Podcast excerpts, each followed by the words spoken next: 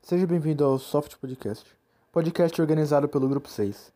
Nesse episódio, o assunto principal é Distrito Federal e o que ele tem a ver com o Dia das Mulheres.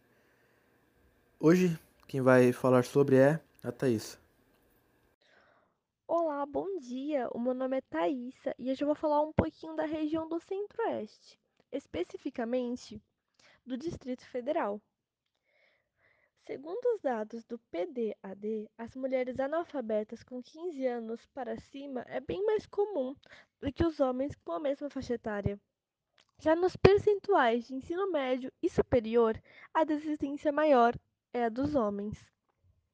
E agora falando sobre o mercado de trabalho, a porcentagem de mulheres que têm trabalho remunerado é menor do que a dos homens. Elas representam apenas 43% das pessoas que trabalham remuneradamente.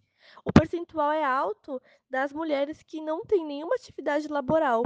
Se encontra atualmente em 58,4%. Entre as desempregadas, essa porcentagem vai de 52,5%.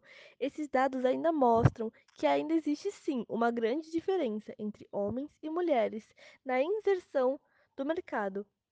Isso também vai refletir na renda familiar mas no quesito de população, as mulheres são predominantes. Elas representam 52,49% da população. Tudo com análise mostra que a faixa etária delas são, entre a sua maioria, mulheres jovens, de 18 a 34 anos. Agora, se tratando de um caso que trouxe revolta a muitas pessoas durante essa pandemia, foi o aumento do feminicídio.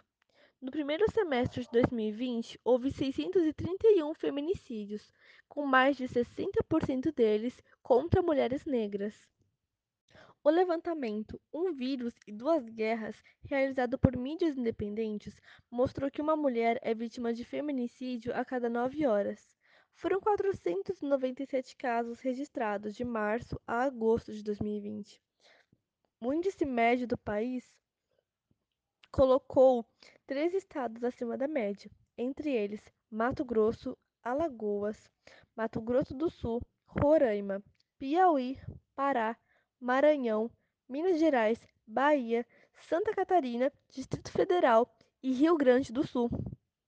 Aponta o trecho de monitoramento. Obrigado por nos acompanhar até aqui. Esse é o fim dessa jornada. E não se esqueça de se inscrever no Soft para acompanhar futuros podcasts. Novamente, obrigado e tchau.